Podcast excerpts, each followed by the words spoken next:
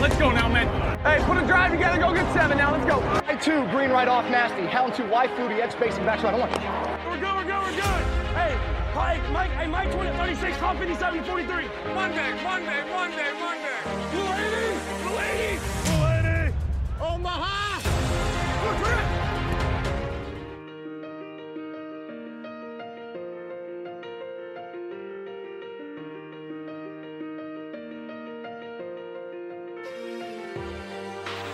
Arranca The Cubiner, el podcast sobre quarterbacks. Con Juan Jiménez. Yeah, you can be the greatest, you can be the best, you can be the King Kong banging on your chest. You could beat the world, you could beat the war. You could talk to God, go banging on his door. You can throw your hands up, you can beat the clock. You can move a mountain, you can break rocks. Be a master, don't wait for. Dedicate yourself and you find yourself. Hola, ¿qué tal? Bienvenidos una semana más a The Q-Winner, tu podcast sobre quarterbacks dentro de la estructura del Capologist, un podcast que llega después de una semana, uno que ha sido alucinante y que ha sido culminada, como ya íbamos avisando, con un Monday Night. Ahí se las ha traído, ¿eh? Ese partido, ese regreso de Russell Wilson, del quarterback ahora de los Denver Broncos a Seattle, a la que fue su casa durante tantos años, y nos ha dejado un partido, pues, en el que hay que hablar del quarterback, porque esto es de QB pero en el que hay que hablar del partido también, porque ya sabéis que cada martes vamos a hablar de lo que eh, haya sido el Monday Night, que nos hemos dejado atrás en el eh, programa habitual, en este eh, Además de eso, por supuesto, hay que hablar de Joe Burrow y de ese partido eh, el fin de semana, ese sufrimiento, que es como hemos titulado al programa de, de Joe Burrow, hay que hablar de Trubisky, hay que hablar de Jalen Hurts, hay que hablar de todo lo que quiera nuestro querido maestro. Juan Jiménez, arroba de QBNerd en Twitter. ¿Qué tal? Muy buena. Hola, ¿qué tal? ¿Cómo estáis todos? Un abrazo, un saludo. ¿Cómo, cómo llevas eh, esto, eh, la, la resaca de la primera semana? Porque yo lo llevo muy mal, eh, te lo debo decir. Eh, estoy cansado hoy martes, pero bueno, me recuperaré. ¿Tú qué tal? Bueno, eh, simplemente con la sensación de que, que- que- que llegas, que no llegas, que no llegas a todo, que me gusta ver mucho más. Eh, de college no he visto ni la mitad de lo que quería ver todavía, lo veré durante la semana, porque ya empezaba la NFL, entonces, pues bueno, ves en directo lo que puedes y después, pues, lo que te da tiempo durante el lunes, pero que, que sí que me gustaría, pues, ¿no? ir un poco más allá en muchos de estos partidos, pero es que, es que no da, no da, así que sí, cansado, que he visto mucho fútbol, pero no- incluso me ha faltado tiempo para ver más todavía. Oye, y a modo de sneak peek, de eh, adelanto muy breve, eh, ¿lo de Joe Burrow, eh, mucho bajón o qué? No, lo de Joe Burrow no es bajón para mí. A mí el bajón son los Bengals en general. Es, que- es, que, es que me puse muy nervioso durante el partido, muy nervioso. Ya me pasó la temporada pasada eh, con esa ofensiva. Es, es que no lo entiendo. Es, es que es imaginación cero, cero. Eh, estuve viendo después a, a- a los Dolphins Sí. y, y es, es que la, la manera en que mueven sus piezas, la manera en que buscan de, de poner el balón, es, es que es increíble, es que no hacen nada, Bengals, nada. Todo se basa en el talento de Burro y, y- y Chase. Y, y claro, Burro tomó mal día, tomó malas decisiones, no todas las intenciones fueron su culpa, pero, pe- pero es, que, es que no lo entiendo. Y la, y la línea ofensiva, ni soy yo, pero es que es incluso peor que el año pasado. Entonces, es que cosas que no, no lo entiendo, no lo entiendo. Y, y no lo entiendo, no lo entiendo. Cuando, cuando otro equipo te presiona, la manera que te presiona, es, es de libro. Tú sacas los screens, screen al slot back, al running back, al end, que es la manera rápida, es hacerte el balón. eh, eh, es un pase seguro, puede romper para un montón de yardas, eh, eh, calmas la presión, porque... Y nada, es, es que nada, es que no hacen nada, es drop back empty y, y- a, ver si ocurre algo. Es que, y ya lo he dicho siempre, la temporada pasada ya me frustraba muchísimo, e- es que Zach Taylor no me gusta nada, como, es, es que no, no- no crean nada que digas, me divierto, me gusta, tienen respuestas. Ya está, Paco, ya lo he soltado. Bueno, le- oye, yo quiero analizarlo después un poquito más en profundidad eh, contigo. ¿Más todavía? esto. Sí, un poquito, un poquito. Solo, solo voy a pinchar un poquito más. ya no me queda nada, ya no me queda nada. Responderemos también a las preguntas que nos han hecho los oyentes, que tenemos muchas ¿eh? Eh, para responder, Juan, y no lo vamos a hacer solos, porque esta semana hemos conseguido la compañía de Rafa Cervera, arroba Rafa Cervera 22 en Twitter. ¿Qué tal? ¿Has, has podido dormir después de eh, ese... Bueno, algo, yo siempre duermo algo, siempre combinamos ¿no? el sueño, pues mira, intermitente, ¿no? Como el ayuno, estos que hacen ayuno intermitente para, para bajar de peso o para estar en forma, no para bajar de peso, para estar en forma, pues yo hago el sueño intermitente. Ah, Pero sí, sí, sí que he podido dormir y bueno, bueno, vaya disfrutón, ¿eh? Sorpresón, No, no, no. A ver, voy a pasar, voy a empezar a cobrar unas facturas, como dice nuestro amigo fan F, lo que sea, 34 Mariner, me quedé yo, voy a pasar algunas facturas. Oye. Chicago y Seattle eh, has dado en, el- en la diana esta Bueno, semana. bueno, también he fallado otros más. Sí, eh, pero bueno, se, se puede, se puede decir porque ya estamos en la noche del martes, eh, casi noche del martes. ha ganado Seattle eh, 17-16 a Denver en un partido en el que, eh, cosas del destino, se ha fallado un field goal en el último segundo por parte de Denver que ha traído cola y ahora hablaremos porque eh, ya se Bueno. empieza a hablar de que por qué el entrenador no le ha dado el balón a Russell Wilson. Pero bueno, eh, Bueno, sí, es, es igual, ya hablaremos, ya hablaremos, Ah, ah. pero además no solo ha ganado Seattle, sino que su running back Rashad Penny me dio los puntos suficientes ah, para batir en la Fantasy Dynasty al, al- al maestro de las fantasies, lo que a Juan Jiménez es a los corebacks, este hombre es a las fantasies, David Formentín. Y, y le gan- tú imagínate que le ganas a Juan Jiménez un duelo de corebacks, No, no, por ejemplo. yo lo Claro, es que estoy, estoy que me salgo, necesito como Alcaraz ahora bajar un poco y, y volver a la humildad, porque es que estoy exultante esta, esta, este martes. Eh, y el que tiene que estar exultante, pero quiero que me cuente la historia de su noche del Monday Night, es Nacho Cervera, arroba Nacho Cervera 6 en Twitter. ¿Qué tal? Bien, cansado. Ha sido una noche, bueno, larga. ¿Me la, me la puedes contar, Sí. por favor? Eh, para que la gente se haga una idea, eh, nosotros terminamos de eh, grabar el Capologis habitual en torno a las una menos cuarto de la madrugada del lunes al martes. A partir Bueno, de yo ahí- ya no estaba. Bueno, tú te fuiste 10 minutos antes, y que no me di cuenta, por cierto, y vi el mensaje después. Eh, eh, ¿Qué pasó a partir de ahí, Nacho Cervera? Porque en teoría, eh, en, una, en la hora siguiente comenzaba el partido entre Denver Broncos y, Seattle Seahawks. Bueno, yo luego llegué a casa a las 4. eh, ¿Por qué y saliste? nada, me puse. ¿Saliste? No, no hace falta. Sí, sí, salí, pero llegué a casa a las 4 y poco y me puse, me hice mi condens, mi condens propio. Me puse ahí el partido con el iPad, pasa, picando al botón de 10 segundos cada vez que era entre jugadas y, y enlacé con el partido a falta de 5 minutos. Y bueno, eh, la verdad es que a ver, el partido es el típico partido de Pete Carroll en Seattle. O sea, no sabes cómo, pero al final lo sacan. Por lo civil o lo criminal lo sacan y de mil formas diferentes. Eh, lo que es impresionante es lo de la grada. ¿eh? O sea, el partido no lo gana ni, ni el ataque, ni que hace una buena primera parte, una segunda parte horrible, ni la defensa, ni, ni Pete Carroll, que casi la liga con el tiempo muerto al final. O sea, lo, lo de la grada, no sé cuántos delays of game le provocaron a Wilson y cuántas false starts. O sea, fue una cosa tremendo lo de la grada ayer. Pero bueno, es verdad que el partido, bueno, Adams parece que se ha roto, rodi- se ha roto la rodilla. eh, bueno, hay cositas que, que a lo mejor de cada temporada pues pinta que se va a hacer muy larga, pero, pero bueno, eh, subidón y de momento único equipo que ha ganado esa edición. Sí, eh, los Seahawks que reiteramos ganaron 17-16 eh, a los Denver Broncos en un partido que, como curiosidad, Rafa, eh, se fue al descanso 17-13. Solo se anotaron tres puntos en la segunda mitad eh, en un muy buen partido, hablando, ya que estamos en The QB Nerd, de, de Gino Smith, un partido por, por números bastante bueno, 23 de 28, 195 yardas y dos touchdowns, ninguna intercepción.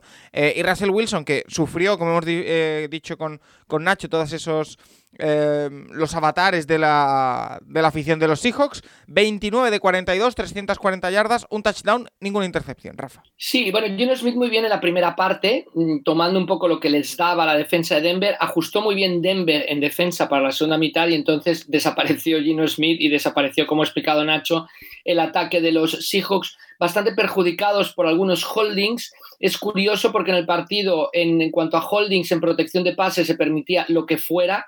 Al, pobre en cuando entraba por la izquierda, intentaba entrar por la izquierda, el end de los, por la derecha, el end de los Seahawks, vamos, le hacían de todo y en cambio hubo bastantes holdings pitados en carrera. Pero bueno, yo lo que digo, si el arbitraje se mantiene con unos criterios así, pues ya está bien porque es igual para todo y nos, y nos vamos acostumbrando.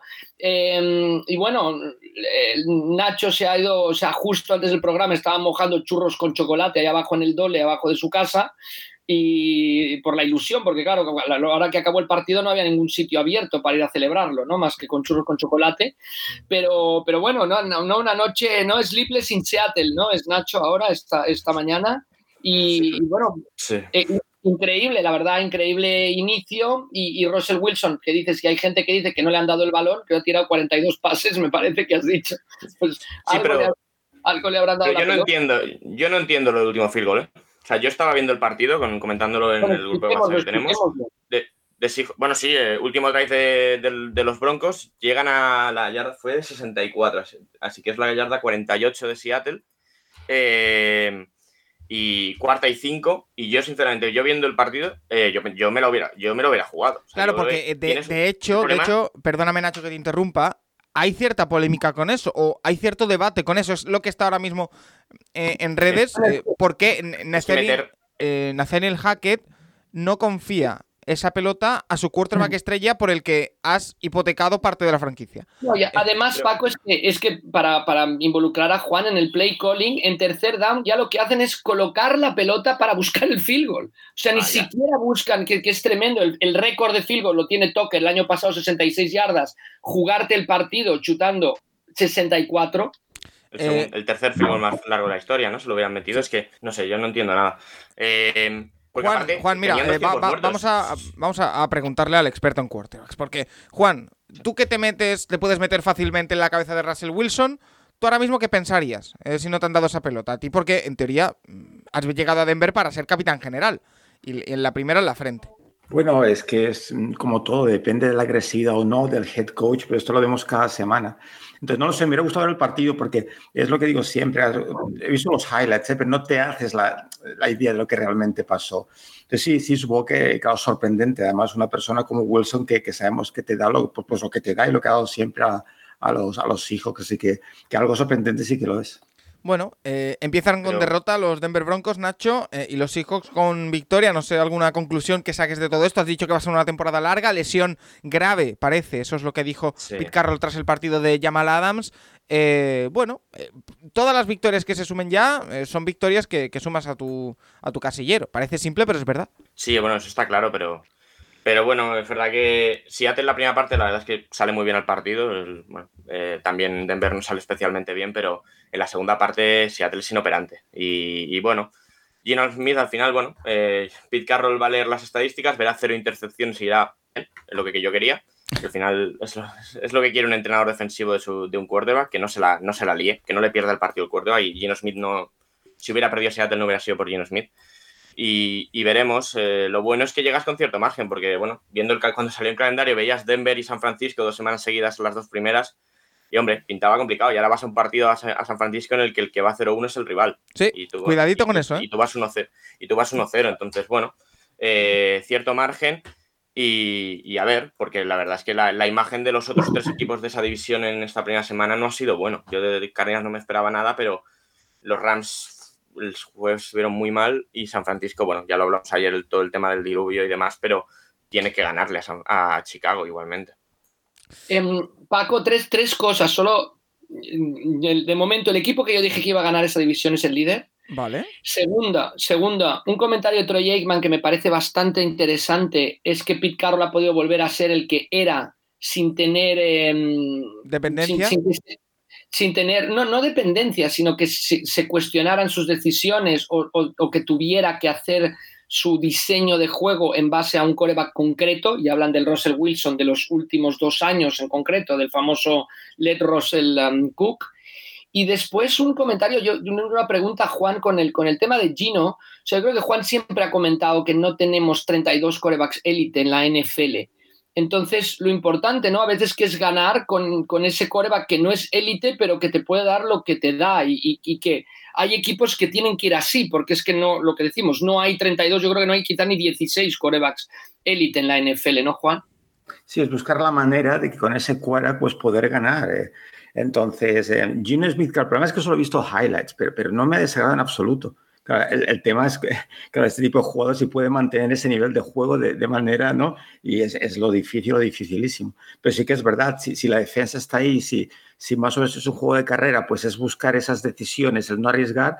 Y que bueno, y que, que Gino Smith, por ejemplo, pues, pues eso, es capaz, tiene el brazo, tiene la habilidad de conseguir big plays. Pero claro, es, es esa constancia en ¿no? los drives, en los partidos, que pues sí, sí, buscar la manera de, de, de, de ganar, uh, no sé si a pesar del quarterback, pero, pero bueno, eh, con todo el equipo, que la victoria sea de equipo. Antes de irnos con las preguntas, Juan, que tenemos muchas esta semana, te quiero preguntar un poco sobre tu visión de la jornada. ¿Qué, es, qué quarterback te ha gustado? ¿Cuál te ha decepcionado? Un poco, eh, ¿qué es lo mejor y lo peor de la semana en términos de quarterbacks para ti en esta semana 1 de la NFL? Ah, Hay, hay mucho quarterback que, que, que, no sé, por ejemplo, el partido de Foynandes y Bears, con esas condiciones es muy difícil, es muy difícil evaluar, muy difícil. Sí, la sensación que, pues, sigo con las dudas de estos dos quarterbacks pueden, pueden ¿no? Eh, llevar de manera constante al equipo en drives largos, ¿no? Y jugar desde el pocket y, y tomar decisiones buenas, pues no lo sé, porque claro, un partido así, pues, todo jugar rotas que sí, que los dos tienen la habilidad, ¿no? Entonces, no sé, no sé. Eh, eh, entonces, pues conclusiones más, más específicas, pues bueno, el, por ejemplo, el ataque de los Patriots, ¿no? Eh, eh, Mac Jones, pues eso, moviendo el equipo, pero imposible el big play, o sea, es que, es que no hay manera de, de ver, ¿no? Hay un ataque que se puede romper con una jugada que, que, que, cambie el partido, o sea, muy frustrante en ese sentido, muy frustrante. Y lo que os decía, pues no sé, Bengals, por ejemplo, estaba viendo el partido de, Bengals y, Steelers y pensaba, con cuatro turnovers en la primera parte, o sea, los Steelers tenían que ganar de 30 puntos. Sí. Tantas posiciones de ataque y no. Y recuerdo que los comentaristas eh, decían, es que la clave es que Trubisky, el ataque no ha cometido errores. Ya, ese es el problema, que Trubisky no comete errores ni comete nada. Eh, es, es que es, ¿sabes? que eché de menos a Pickett, quiero ver a Pickett ya. Y no es nada contra, contra Trubisky, pero es el típico game manager que, que, no vas a perder el partido por su culpa, pero tampoco lo vas a ganar. Claro, es que eh, el tema, por ejemplo, se Era podría, se podría establecer eh, cierto, par, cierto paralelismo en lo que hemos hablado de Gino Smith y lo que hemos hablado de Trubisky. Ahora mismo son no, no es el mismo estilo de juego, pero son el mismo estilo de quarterback. Un quarterback aseadito, que no te pierde partidos, pero no te lo gana.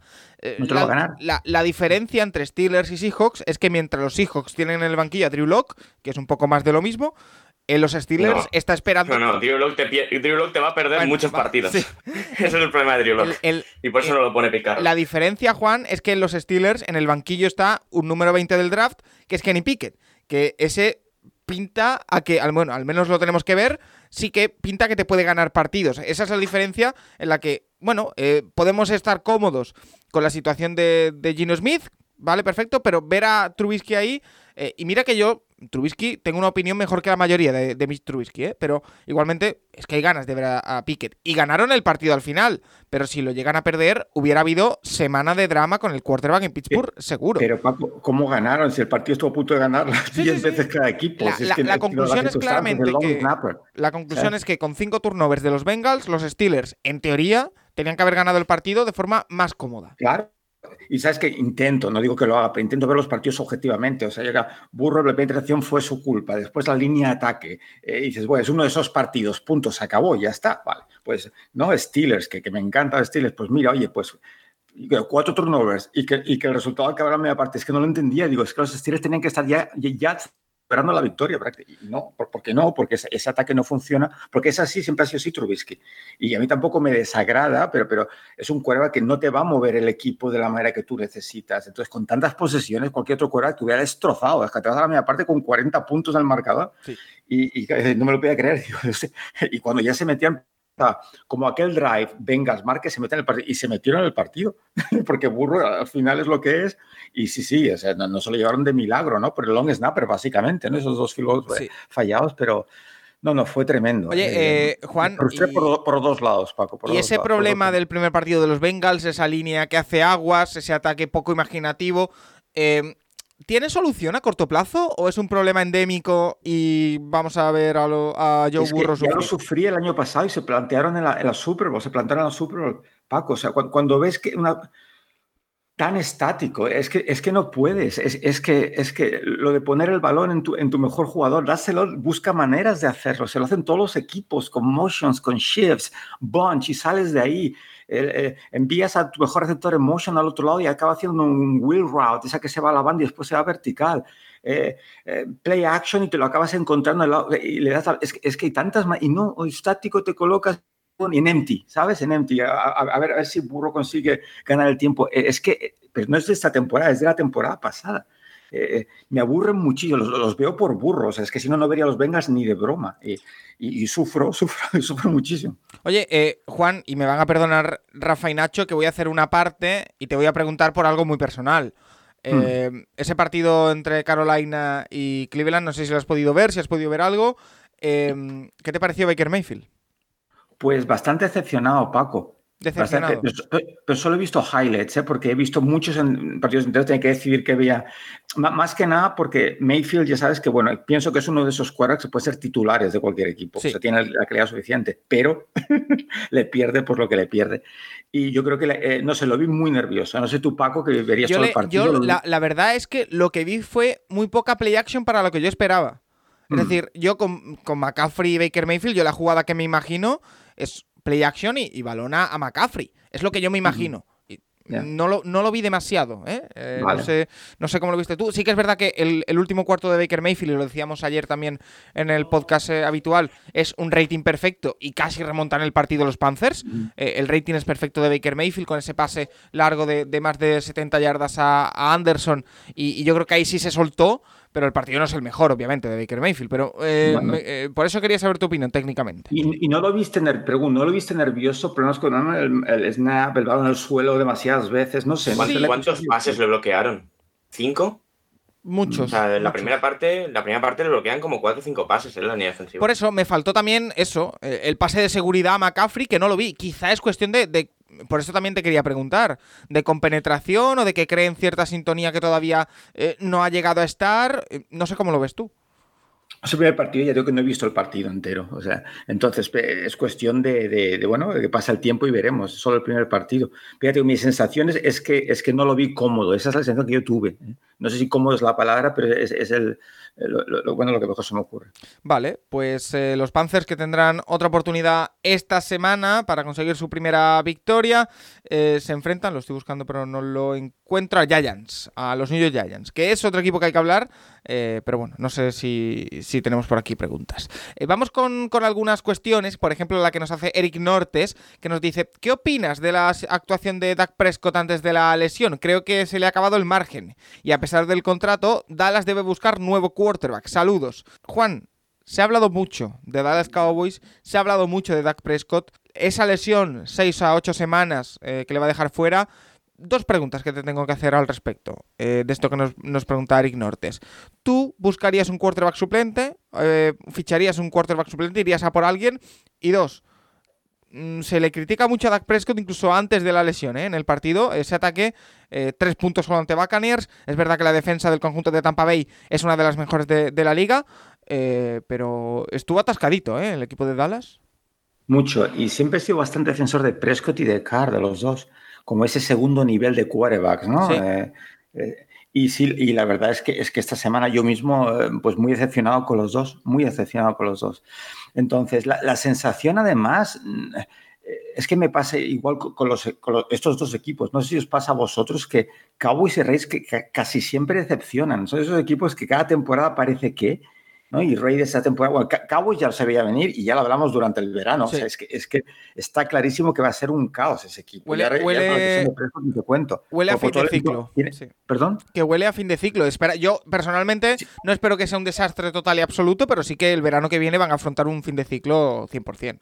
Eso lo hablamos, no, no, no recuerdo qué programa, Paco, pero, pero es que estoy seguro que todo el mundo sabe que va a haber cambio de entrenador. Entonces, tú como jugador, eh, todo, o sea, es que ese vestuario no puede funcionar. Entonces, y ahora que Prescott, ¿no? Eh, tu quarterback titular, ¿no? Eh, y además líder del equipo, pues, pues eh, es que yo veo a los Cowboys, ya los veía. Y ahora yo creo que ya la primera semana se co- confirma que es una temporada muy larga para los Cowboys.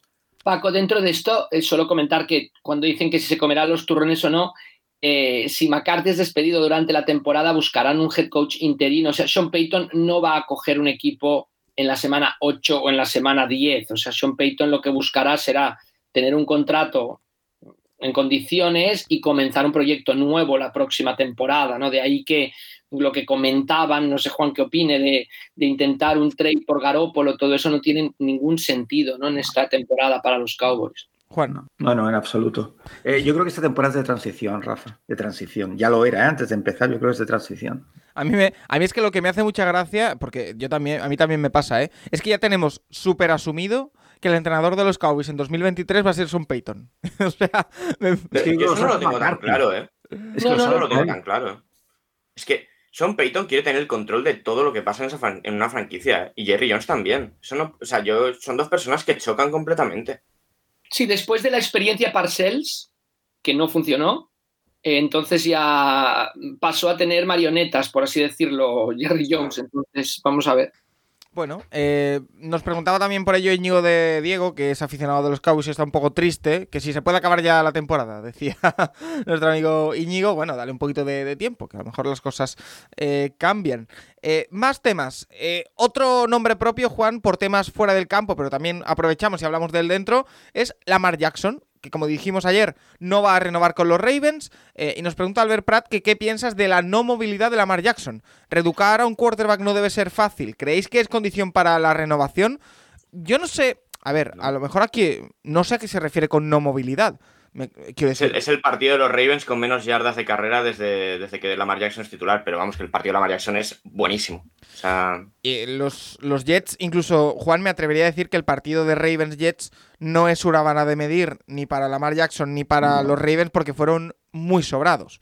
Eh, no sé qué te parece a ti pues eso, que en un partido muy sobrado no, hace falta que eh, mandar, ¿no? Pues eh, llamar jugadas donde tu cuerva corre, ¿no? O sea, eh, yo creo que reeducar a Lamar Jackson creo que es un error. lo he dicho muchas veces también, Lamar Jackson, sus pues, todos sabemos cuál es su juego y, es donde él marca la diferencia, entonces parece absurdo. ¿no?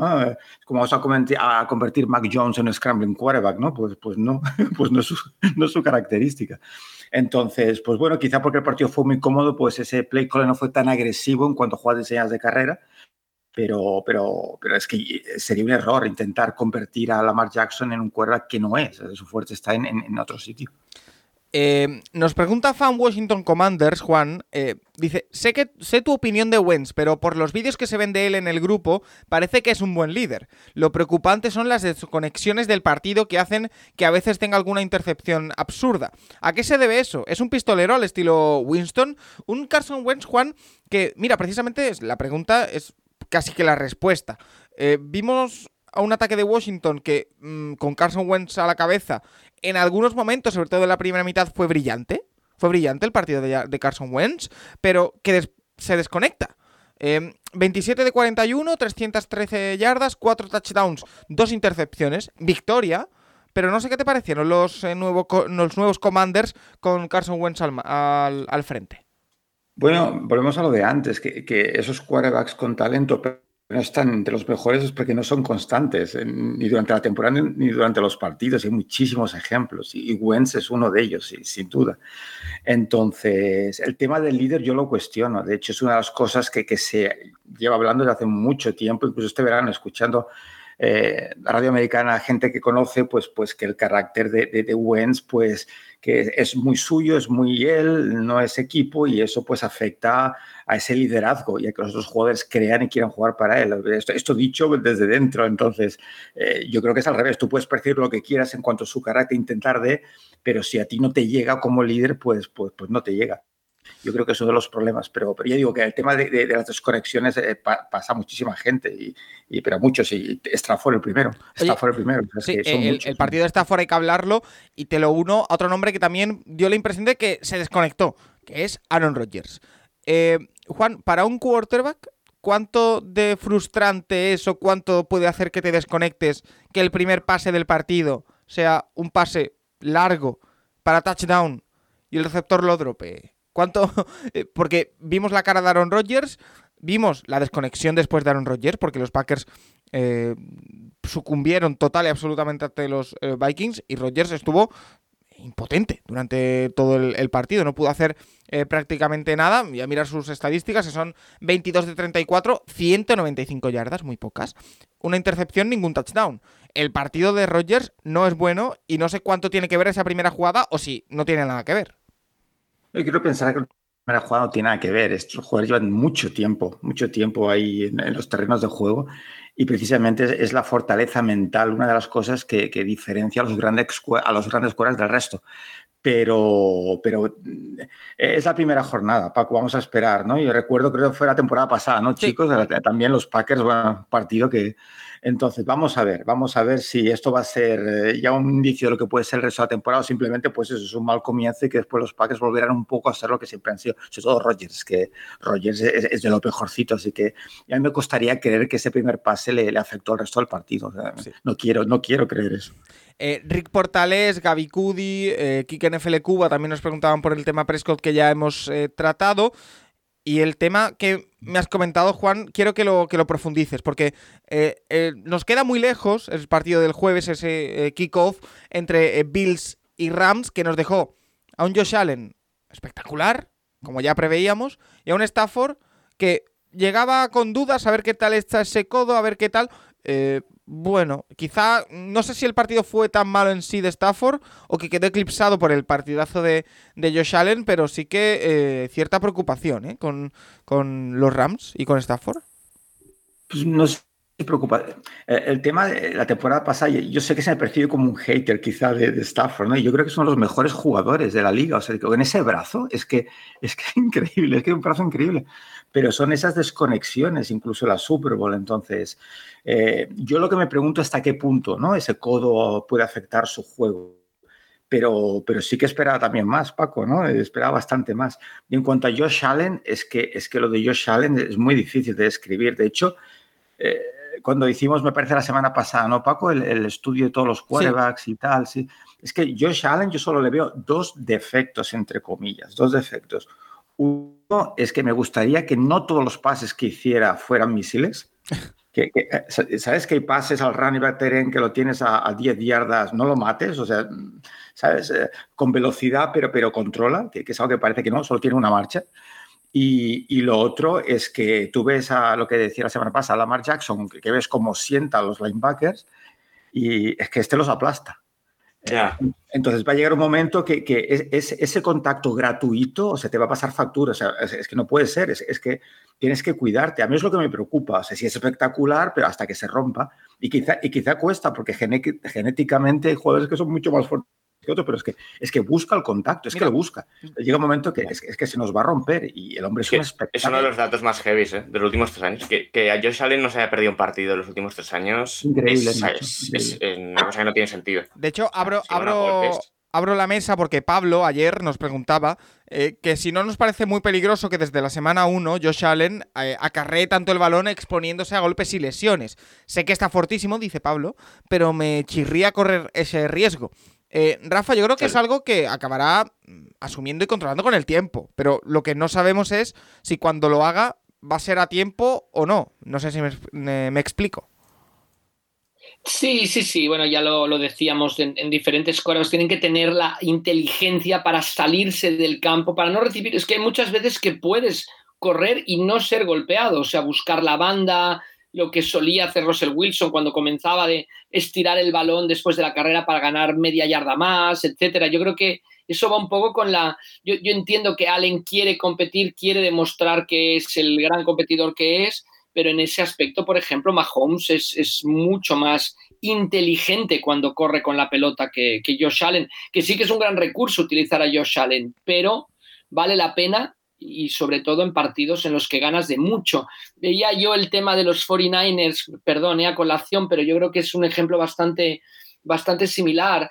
Eh, Divo Samuel, jornada 1 en Chicago, ya cogiendo el balón a una velocidad sideral, pues si, si Shanahan hace una regla de tres, no va a acabar la temporada, si, si lo utiliza así. Pues lo mismo con los quarterbacks, o sea, guárdate ese gran esfuerzo para el día que tengas que, ir a playoffs o, que te estés jugando continuar en playoffs, pero no en toda acción de carrera que realices. Sí, eso parece. Eh, Juan, eh, nos preguntan también, yo sigo haciendo repaso de las preguntas que, que, que nos han hecho. Eh, en ese partido del, de los Chargers también hay dos caras. Igual que hemos dicho que Josh Allen y Matt Stafford hay dos caras. También está la cara de eh, Justin Herbert, que hizo un partidazo, y la cara de Derek Carr, que no sé si el partido es malo en sí o esperábamos algo mucho mejor y nos ha decepcionado un poco. Pero, eh, por ejemplo, Fran Marín nos dice, eh, vi los partidos de Josh Allen y Herbert y me dio la sensación, al margen de análisis que todavía no puedo hacer, de que no fallan nunca. ¿Crees que les queda margen de mejora? Y en caso afirmativo, ¿en qué pueden mejorar? Ya nos has dicho de, Josh Allen. Eh, y también nos dice Quinn Ferré que por qué Mahomes y Allen son tan buenos. Ahora iremos con Mahomes, pero eh, lo de Herbert eh, también fue una demostración de fuerza, una confirmación de lo que pensábamos en realidad. Sí, sí, lo, de, lo de Herbert es extraordinario. O sea, es que como decíamos la semana pasada, yo creo que, que va a dar el salto ya a la élite, ya si no, si no está, eh, por todo, por inteligencia, por, por, por brazo, por, por, por todo. Eh. entonces, claro que se puede mejorar, ¿no? Las tomas de decisiones mucho más rápidas, mejores, la perfección no existe, pero, pero es que está a un nivel tan alto que es que eh, yo creo que los Chargers, de verdad, es que, es que van a encontrar un tesoro increíble. Em, y después la otra cara de la moneda, Derek Carr, que como ya lo has medio comentado, pero quiero profundizar en, en ello. Un Carr que, como decimos, el partido 22 eh, de 37, 295 yardas, dos touchdowns, tres intercepciones. Em, es lo que te digo, el partido eh, no es bueno, evidentemente, para el estándar de Derek Carr, pero a eso se le suma lo que tuvo enfrente, que es eh, Justin Herbert, y también la defensa de los Chargers, que es muy buena. Eh, y también, bueno, que no fue su partido. No me parece que sea un horror absoluto de partido, pero sí que teníamos unas expectativas altas con él, sobre todo con Davante Adams y, todo el tema. Eh, no fue su mejor partido. No, y, ya no fuera estadísticas, es ¿no? ciertas decisiones en, ¿no? en ciertos momentos. De ¿Por qué has hecho eso? Llevo muchos años en la liga. Entonces, bueno, es lo que pasa. Eh, vuelvo a lo de antes, de estos quarterbacks de segundo nivel que no mantienen, no consiguen mantener ese nivel tan alto durante todos los partidos.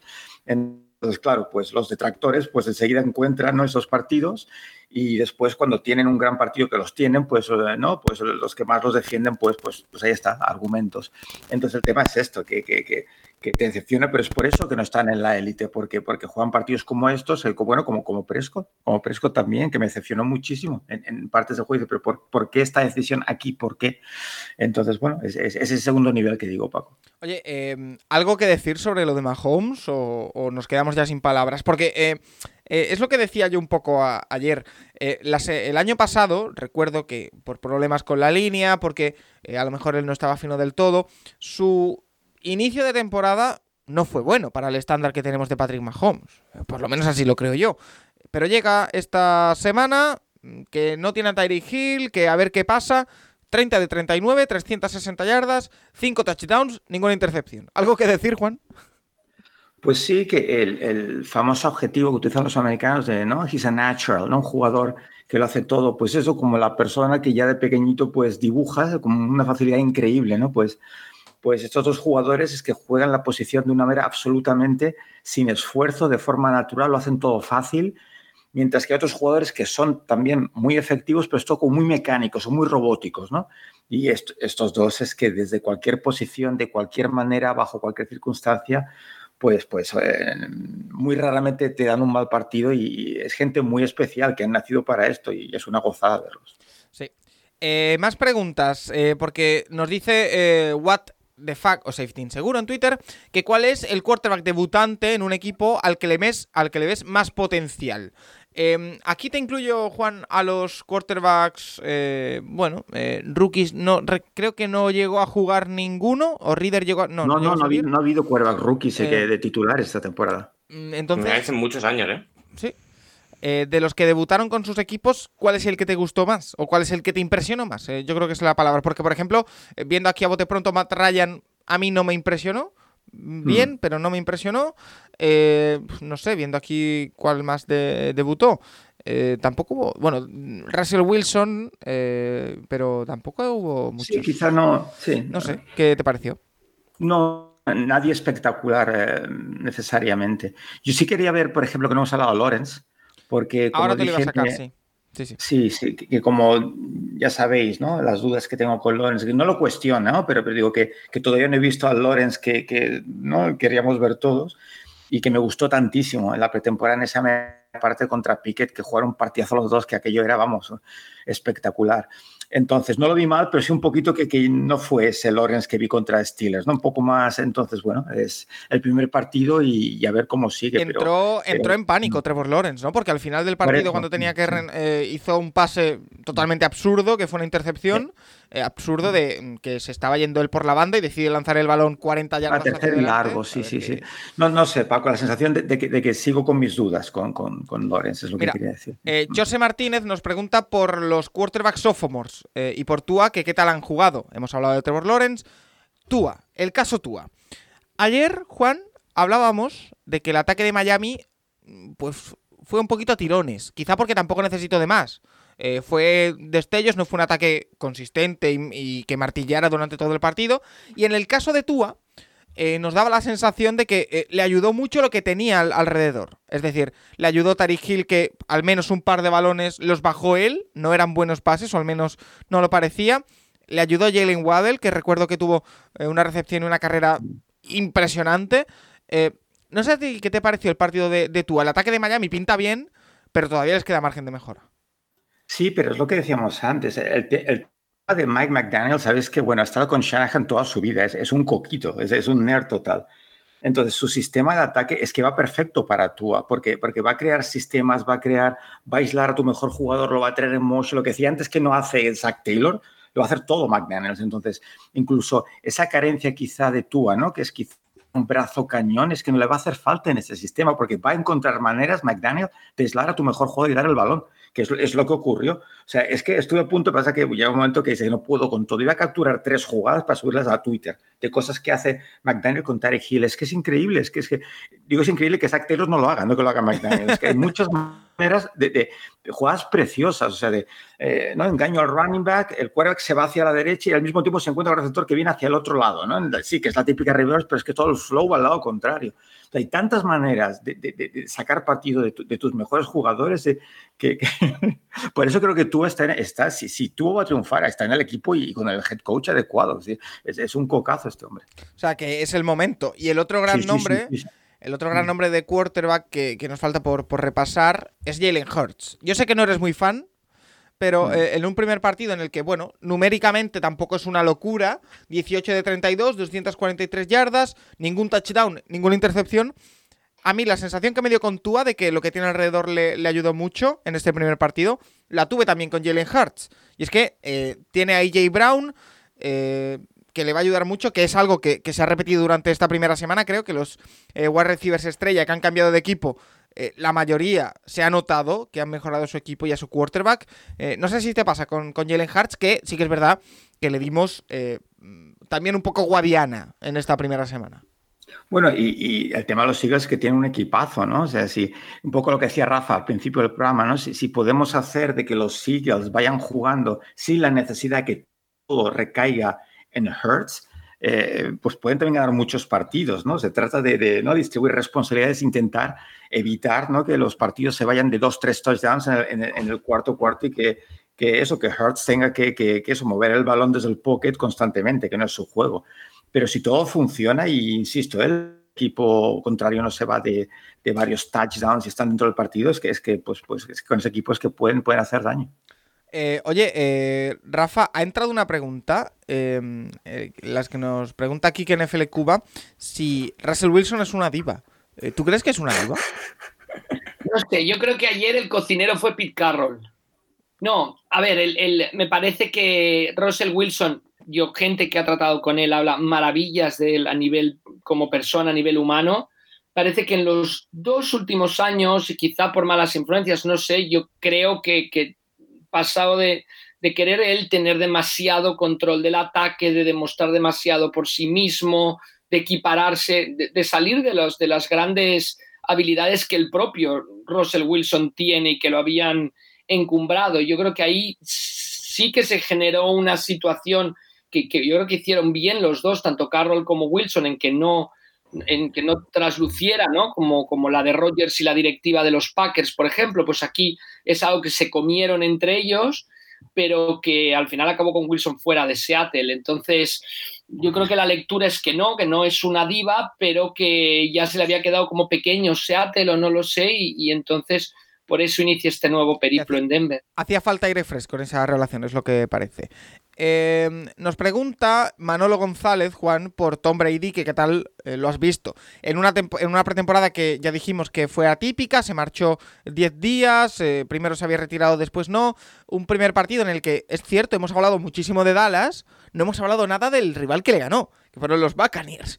Eh, Tom Brady 18 de 27, 212 yardas, un touchdown, una intercepción. Es verdad que Leonard Fournette tiene 21 carreras, o sea, muchas.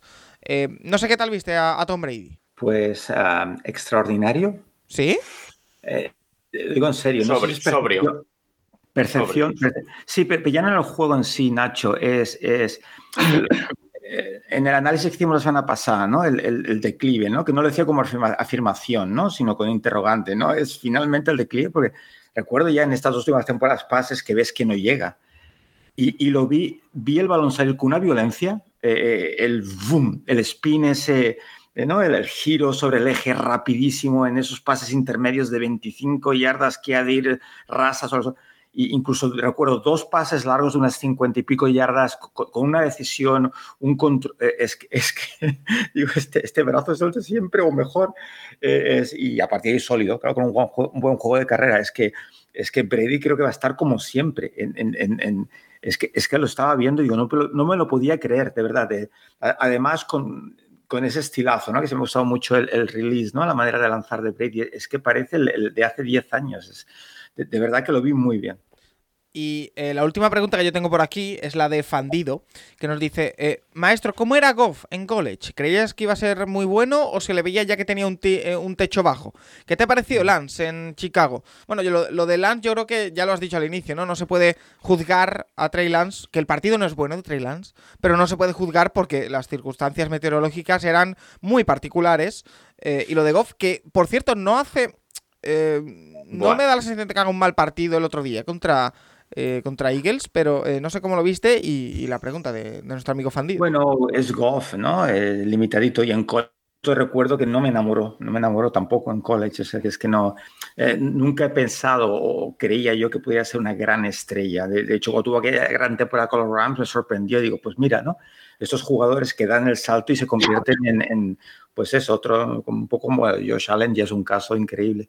Pero solo de Goff, del tema de college, que, que, era un coreback que no estaba preparado para, para llegar a la NFL, lo draftearon el primero por, por sus condiciones físicas, por el potencial, pero en college no, no recibió nunca un snap corto, siempre de snap largo y era un juego muy a ganar, digamos, muy aprovechar, eh, a, ganar, como decíamos, poco formativo, y, yo creo que le, ayudó poco, en realidad, contestando a la pregunta, su etapa en college para, para, su posterior eh, periplo en NFL. Em, Juan, yo creo que hemos hecho un repaso bastante exhaustivo y completo de los quarterbacks de la primera semana, pero igualmente te pregunto, como siempre, algo que te quede en el tintero. A mí, por ejemplo, lo único que se me ocurre es Davis Mills. No hemos hablado de él y estuvo bastante bien. El resto, eh, no sé si te queda algo que comentar.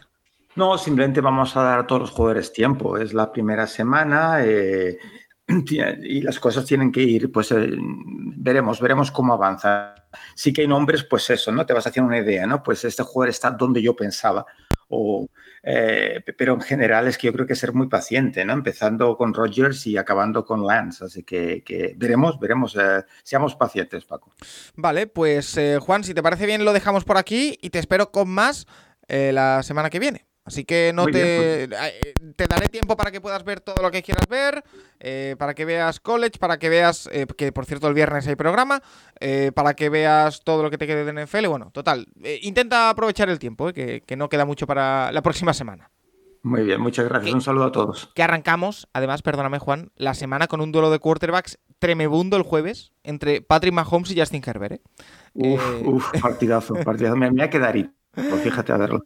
Pues eh, Juan, te espero la próxima semana. Eh, Un abrazo. Rafa, eh, a ti igual, gracias por pasarte. Y oye, que tú confiabas en Seattle, confiabas en Chicago, vas bien.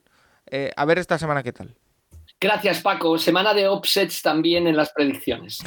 Te espero con más la próxima semana y el viernes en el Rincón del Bueno, el, viernes el Rincón del College se plantea un programa espectacular. ¿eh? Sí, sobre todo con lo de Texas, eh, ahí va a haber jaleo.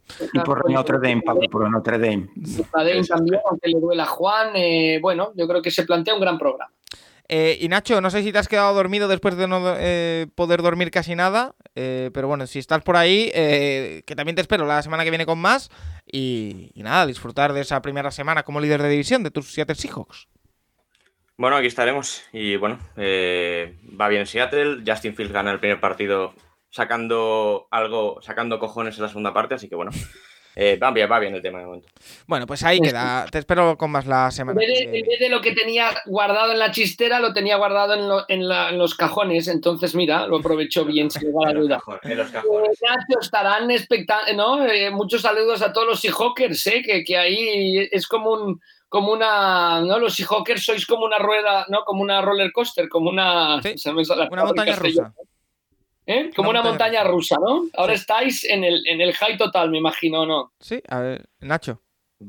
Bueno, a ver, eh, hay había pocas expectativas con la temporada, así que ya es una victoria más de las que esperaba yo llevar el 13 de septiembre, así que bueno, poco a poco.